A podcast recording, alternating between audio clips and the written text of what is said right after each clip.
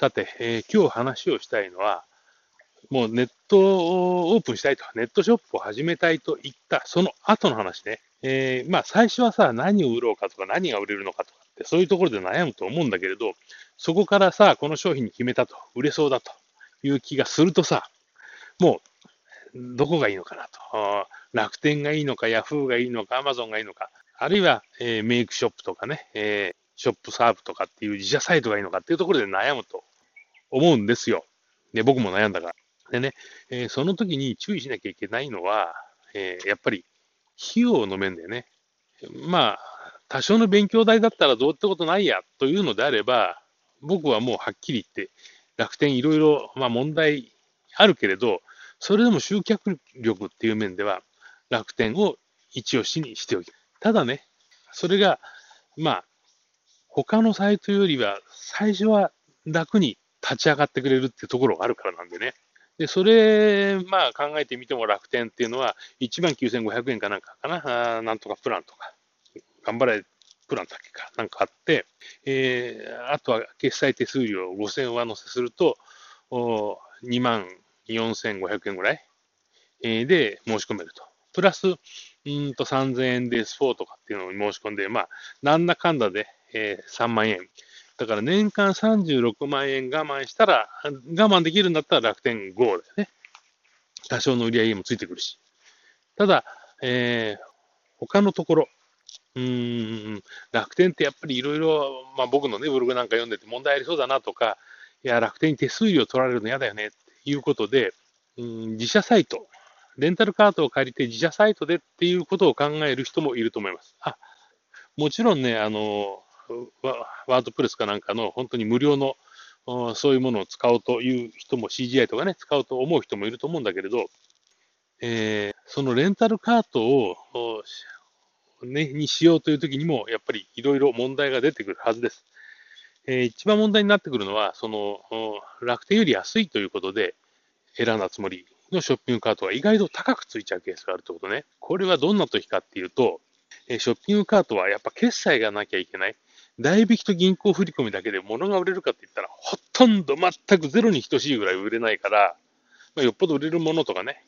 よっぽどみんなが欲しがってるものって、まあ、例外はあるにしてみても、普通やったらほとんど売れない。なので、どうしてもクレジットカードとか、決済をつけなければいけない。というところで、決済を申し込むんだけれど、えー、ショップサーブ、ね、えー、e ストアは別。でも、メイクショップも、それからカラーミンも、GMO がやってる同じ会社なんだよね。そうすると決済で、まあ、選ばれるというか、言ってくるのが、イプシロンというサービス。GMO のやっぱりね、えー、持っているサービスで、イプシロンというサービスを進めていきます。で、これを申し込みするときにしまったという思いをする人が多いんじゃないかなと思います。実はね、僕も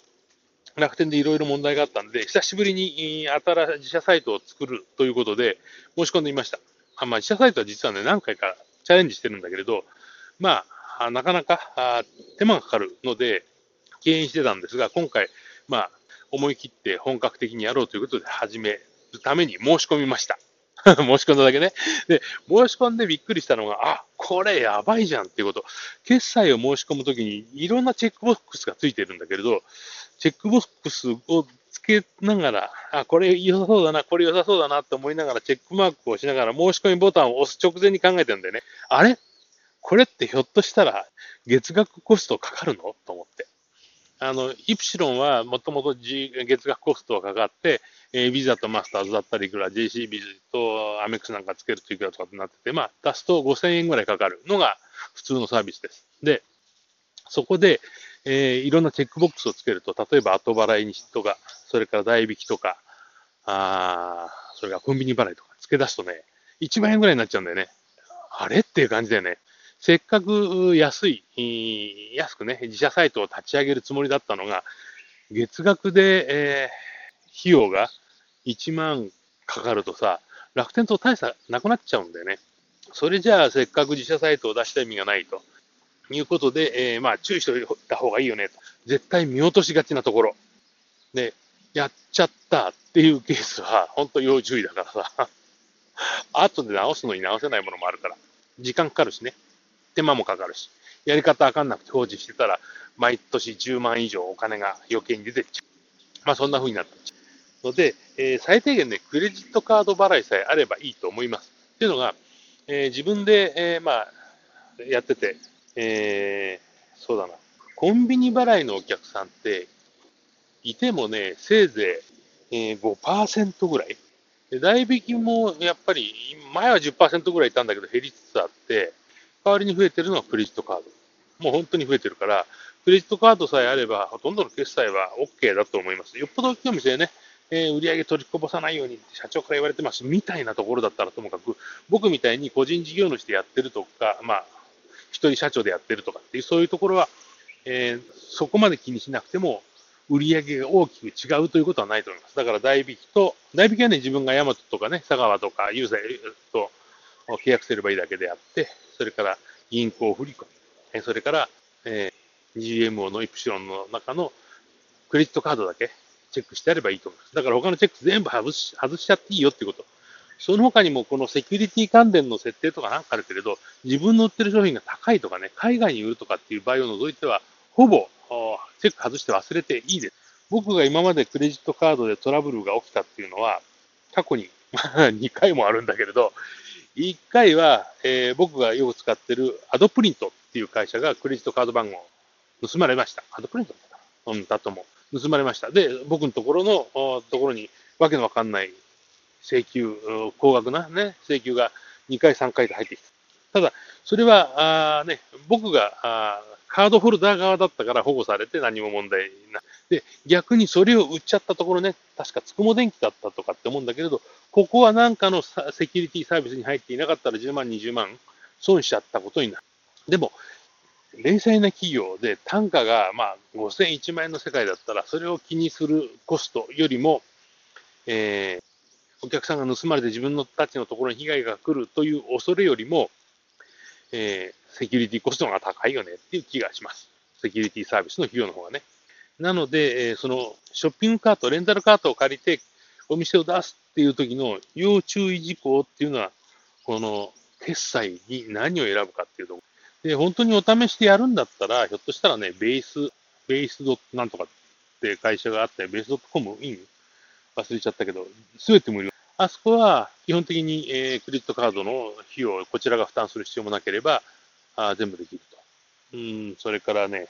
9点なんかもそうだったかな。ただかな。僕が出した時はただで出させてもらえたんだけど、まあそこら辺ちょっとわかんないから調べなきゃいけないけれど、でもそこら辺で試してみてもいいと思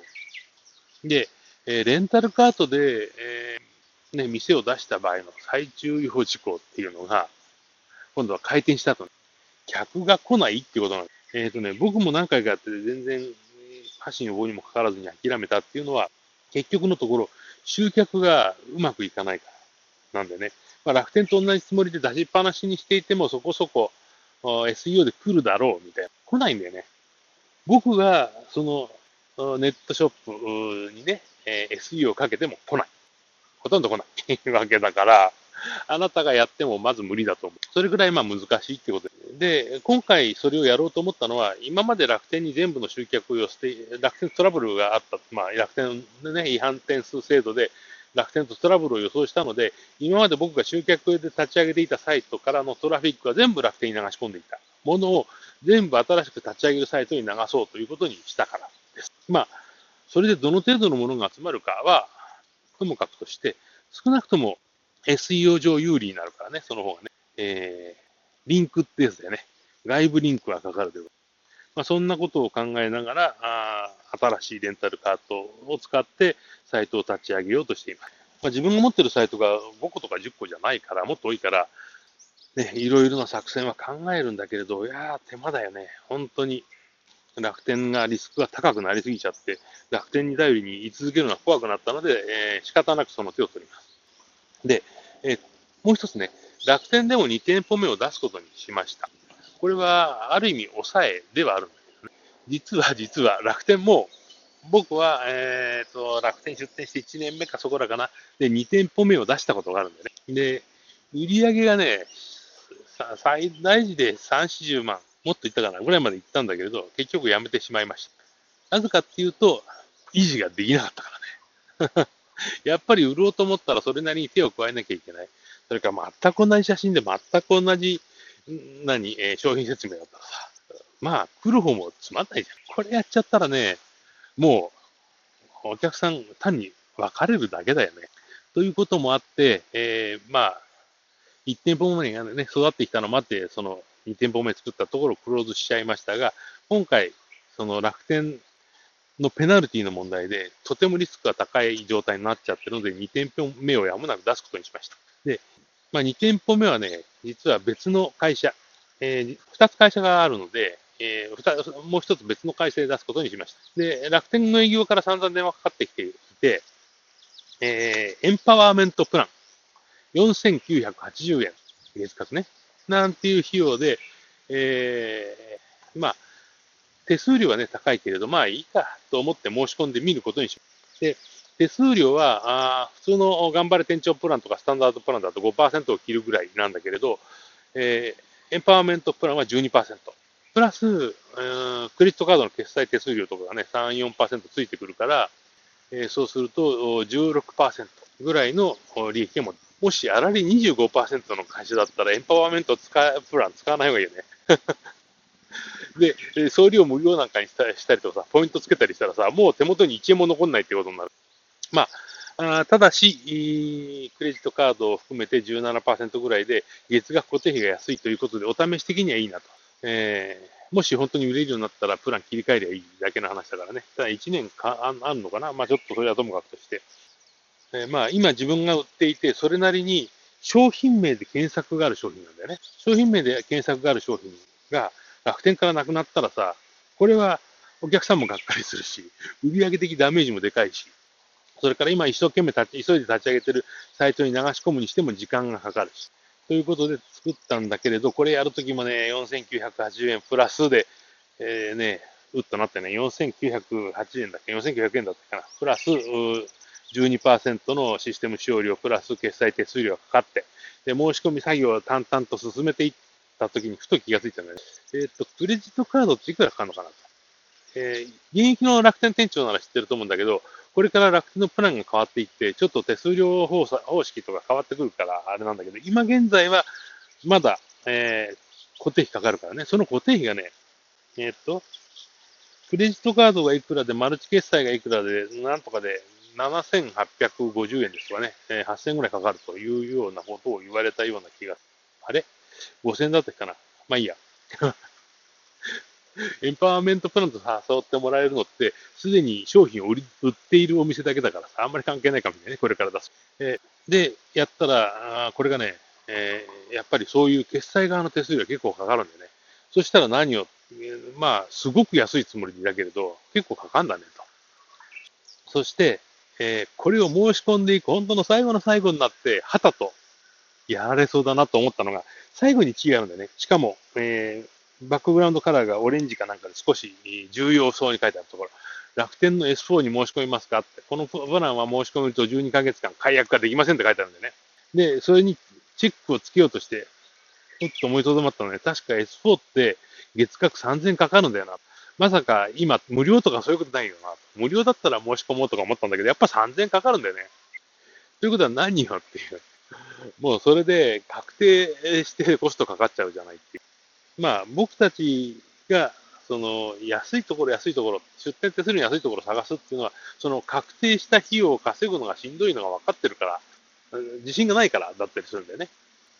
にもかかわらず、3000円取ろうとする。マジかよ。で、僕が楽天 S4 に、は、はっきり嫌いなんだよね。嫌いな理由、その人1、楽天 S4 でやってにできることってさ、何かって言われたら、楽天への誘導するための、まあ、ページとかね、リンクが入ってくるとか、楽天のランキングが載るとかさ、そういう話なんだよね。で、集客はどうだったの？っていうことで、えー、自分の今のサイトを見てみると、楽天 S4 経由の売り上げなんてずっとゼロなんだよ。つまり楽天 S4 に出したからじゃなくて、Facebook の楽天が作ってくれるページに対して自分がコミットしたら、要は真剣に労力を注ぎ込んだら売り上げが上がるかもしれない。ということじゃない？ということは、なんだ、えー、自分で頑張らにはいかんのだという、そういう設定なわけよね。で、それだけだったらまあいいよね。当然、まあ出店した側が頑張んないのに売り上げなんか上がるわけないじゃん。その通りなんだけれど、その S4 を解約した途端にそのページが削除されるんだよ。これね、恐るべきことだよね。もし自分が一生懸命やっていて、それなりにお客さん来るようになったと言ったときに、ずっと3000円払い続けなきゃいけないというコストがもう確定しちゃってるわけだよね。そこで広告を払って自分でお客さんを集めてこようが、いいねを取るために広告出そうが、最終的に3000円を払わなくなった途端に全部アウトになるっていうパターンが、楽天だから当たり前っちゃ当たり前なんだけれども、まあね、どこでも有料サービスってお金を払わなくなった途端それっきりっていうのは当然なんだけれど、ただ、えー、URL と言ったらいいのかな。まあ、ページ名ね。あそこら辺なんかも、やっぱりお客さんがあついてくれるための条件で、それを育てた自分の努力を全部無にされるっていうのはちょっと向かっ腹立つなということでやってません。で、僕は自分で立ち上げた商品サイトに、あの、楽天のページに自分のブログからの投稿を自動的に送り込んでいるってやり方をしています。まあ、対してね、それが集客力があるとも思っていないんだけれども、それでも出しておくと、何かの関係でね、バズったり、バズるっていうのは、あ話題になることなんだけど、するなことがあったりするんでね、例えば、あすごい激安商品を期間限定で売りました。ということをちょろっと流しておくと、自分では広告もしていないのにもかかわらず、えー、ちゃんと集客が起きるとかね、どっかの誰かが紹介してくれたとかっていうことが起きたりするとか、それから Facebook ページに載せて、えー、リンクを貼っておくこと、プラスそこに、まあ、広告とかね、えー、かけたりすることで、SEO を良くするための起点にもなるんだね、検索順位を上げるための。まあ、そういう使い方もできる。とても有意義なあ使い方ができるのが Facebook ページなんだけれど、それが全部楽天のものかよというのが気に入らないということで、チェック外しました。まあ、それでもね、えっ、ー、と、月間1万何歩かかるよね。えー、それを考えると、えっ、ー、と、カラーミーショップで、え、お店を出した方が安いですね。でも、楽天、カラーミーショップだけでは楽天ほどの集客力がないというのも現実です。さあ、どうなるでしょう。えっ、ー、とね、この3月、4月はね、新規出店のところに全力投球で行こうと思っているので、まあ、もう少しして何らかの結果が出てきたらご報告しましょう。あ、ほら、もう一つ、うん、大事なことを言っておこうかな。えー、ショうんショッピングカートの選択ってあるでしょえー、っと、ショ,、うん、ショップサーブにするのか、あカラーミーにするのか、メイクショップにするのか。まあ、他にもお茶のこと、えー、なんだとかいろいろあるよね。フューチャーショップとか。まあ、メジャーじゃないところを含めるとかなりの数がある。あ中で僕が選んだのが、今回は、えーえー、っと、メイクショップと、それからカラミでした。で、ショップサーブを選ばなかったのは単に手数料がランニングっていうのかな。固定費ではなくてランニングが高い、決済手数料が高いとかさ、そういうのがあって、やめます。で、使いやすいか使いづらいかっていう観点でいくと、えー、商品登録に関してだったら、えー、カラーミーがやっぱり使いやすいですね。他の、例えばメイクショップにしろ、ショップサーブにしろ、商品登録はやっぱそこそこ複雑。まあ、今だったらね、その、ショッピングサイトだけで SEO で集客させるとかっていうことができないというのが現実なので、僕はそのショッピングサイトだけをきれいに作ろうと思っているのではなくて、他の周辺サイトからを含めて全部いろんなものを構築し直しというふうに考えてやっているから、えー、メイクショップでも、あじゃなかった、カラーミーレベルでもいいやと思ったんだけれど、まあ、表現力という面では、えー、ちょっとね、えー、メイクショップは劣ります。ただ、テンプレートが、なんとなくかっこよさげっていう意味ではね、カラーミーはね、いいよ。ショップサーブとかさ、それからメイクショップはダサい。特にね、メイクショップはね、HTML のコーディングそのものもね、クソでね、まあ、クソでって言ったら怒られるけど、クソで、あんまり良くないんで、あんまり好みではない。ただ、あ決済コストがね、微妙に安いというところが、まあいいかな。で、実際の注文が入ってからの使い勝手っていう意味で見ると、メイクショップはね、今度逆にクソだよね。何このシンプルすぎる画面はみたいなね。楽天なんか使い慣れてると、あまりにもシンプルすぎてさ、これ使えねえよな、みたいな。で当然分析機能なんか、あ Yahoo よりもまだ落ちるぐらい。いや、まだ落ちるっていうかさ、ないか、ろくに。えー、なので、もうアナリティクスを入れてみるのが前提みたいなことになったりとかね。まあ、結構ね、えー、そういう意味では、レンタルカートはレンタルカートの苦労させてくれると思う。だからね、レンタルカート、もし何も技術がわかんないとかっていうんだったら、もう、外部に頼ってしまった方がいい。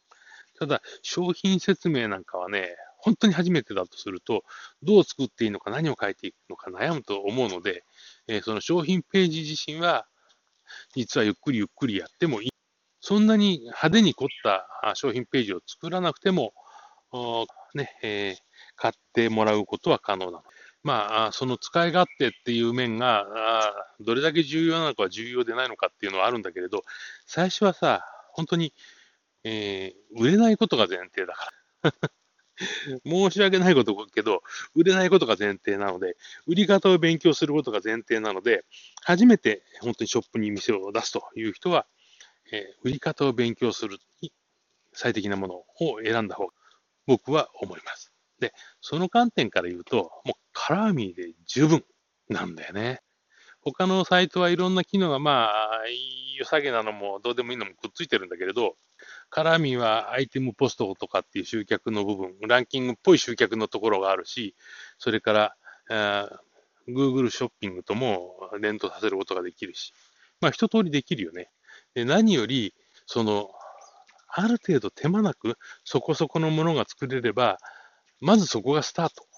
起点だよね。で、本当にショッピングサイトだけ作っても売れないから、今やね、昔からやってた人はね、そこそこ、もうお客さんがいたりとか、それなりになぜか知らないけど、SEO がかかっちゃっていて、自分は意識してなくても。で、もう、そこそこ、最低限の売り上げがキープできるようになってるかもしれないんだけれど、これから始める人たちが、えーえー、レンタルカートを使ってショッピングサイト立ち上げて、さあランキング SEO とかっていうのは無理なので、別にコンテンツマーケティングということで、ブログなり何なりで、あるいは SNS を使うとか、YouTube を使うという形で集客手段を作っていくっていうところも込みになってくるから、手間がかかるんだよね。で、手間がかかる部分を楽にしてもらえるような、そういったもので、まずは済ましておいた方がいいと思います。なので、えー、僕の現段階でのおすすめは、絡みですね。全くの初心者だったら。そうじゃなくて、えー、システム移行しますとかさ、もうすでにいろいろ売ってますとかっていうんだったら、えー、イーストアにするのか、メイクショップにするのか。これ、悩みどころ。まあ、というところでいいかな。自分でも忘れないようにと思って、ただ単に喋った、散歩しながら喋っただけの内容なんだけれども、えー、かなり重要な内容が含まれています。なので、えー、ちょっと、飛ばし飛ばし聞いてもらえると嬉しいです。